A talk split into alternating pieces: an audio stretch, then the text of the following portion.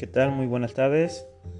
Bienvenidos otra vez más. Hoy hablaremos sobre la inteligencia y las concepciones de la primera infancia.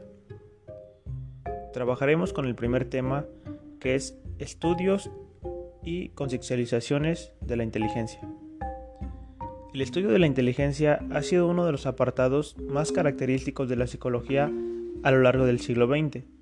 Desde los trabajos de los peones hasta la actualidad, los avances en este terreno han sido constantes y también polémicos. Como en cualquier otra disciplina científica, el debate en torno a los modelos, el contraste de las predicciones y de aplicaciones ha sido intenso y a veces ha superado el estricto marco de la psicología para convertirse en un debate sociopolítico debido a la importancia de este fenómeno en la vida cotidiana. ¿Qué sabe la psicología sobre la inteligencia? La inteligencia es una capacidad mental muy general que permite razonar, planificar, resolver problemas, pensar de modo abstracto, comprender ideas complejas, aprender con rapidez y aprender de la experiencia no constituye un simple conocimiento enciclopédico, una habilidad académica particular o una pericia para resolver un test, sino que refleja una capacidad más amplia y profunda para comprender el ambiente, darse cuenta, dar sentido o imaginar qué se debe hacer. Bueno, también trabajaremos con algunos autores y lo que ellos expresan sobre la inteligencia. Empezaremos con el primer autor, que es Alfred Bainet. Nos dice que nació en Niza el 8 de julio de 1857. Un psicólogo francés célebre por desarrollar la primera prueba de la inteligencia, ampliamente utilizada en la actualidad. La prueba se originó después de que el gobierno francés le encargó que desarrollara un instrumento que pudiera identificar a los escolares que necesitaban estudios de recuperación. esta prueba se le llamó la prueba de inteligencia de Bitnet. El segundo autor que hablaremos es Spearman y la inteligencia general.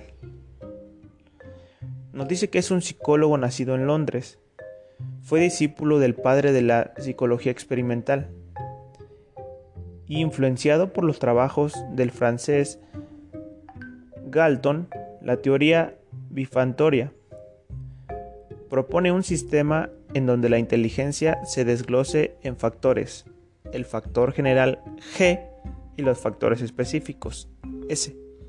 La inteligencia Spearman definió la inteligencia general como la capacidad de inferir relaciones y a partir de ellos acudir.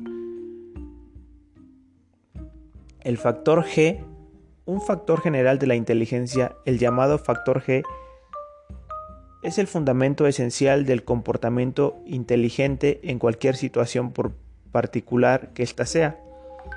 Los factores S una serie de factores específicos que se pueden entender como habilidades y actitudes que están presentes solo en ciertos ámbitos de la vida y cuyos resultados no pueden ser generalizados en otros dominios. El siguiente autor es Robert Sterben. Para Sterben, la inteligencia es toda actividad mental que orienta a la adaptación consciente al entorno y a la selección o transformación de éste, con el propósito de prevenir resultados y ser capaz de provocar activamente la adecuación de uno al medio o del medio a uno. Se trata del conjunto de capacidades del pensamiento que se utilizan en la resolución de problemas, más o menos cotidianos o abstractos. Nos dice algo sobre la inteligencia analítica o componencional. Supone la capacidad de captar, almacenar, modificar y trabajar con la información.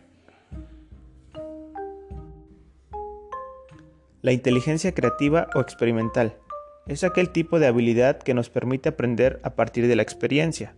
la inteligencia práctica o contextual. Este tipo de inteligencia hace referencia a la capacidad del ser humano de adaptarse en el entorno en el que se habita.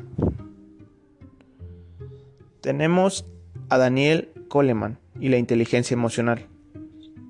Coleman es uno de los psicólogos más famosos en los últimos años.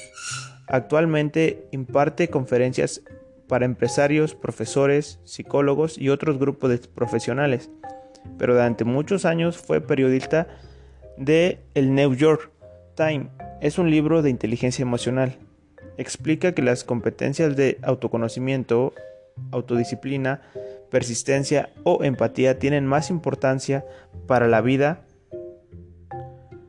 y afirma que ignorar estas competencias es un riesgo para nosotros. Nos dice que la inteligencia personal está clasificada e integra las competencias que hacen referencia al modo en que nos relacionamos con nosotros mismos, donde podemos encontrar las habilidades sobre el autocontrol, la autoevaluación y el autoconocimiento. La inteligencia intrapersonal. La inteligencia interpersonal integra los componentes en referencia al modo de, de relacionarnos con los demás. Nos habla sobre el autocontrol. La competencia de autocontrol permite ser consistente de la relación existente entre nos, nuestras emociones, pensamientos y comportamientos. El automotivación. Las personas tienden a poner motivación en factores externos, en recompensas o validaciones. Por ello es muy importante saber automotivarse ante estos retos y objetivos. El autoconocimiento. Esta competencia hace referencia a la capacidad de ser consistentes en las propias emociones, definiéndolas y clasificándolas, dándoles nombre y observando el grado en que nos influyen. Bueno, esto es algo de lo que podemos hablar o lo que tratamos de este primer tema. Eh, muchas gracias y hasta luego.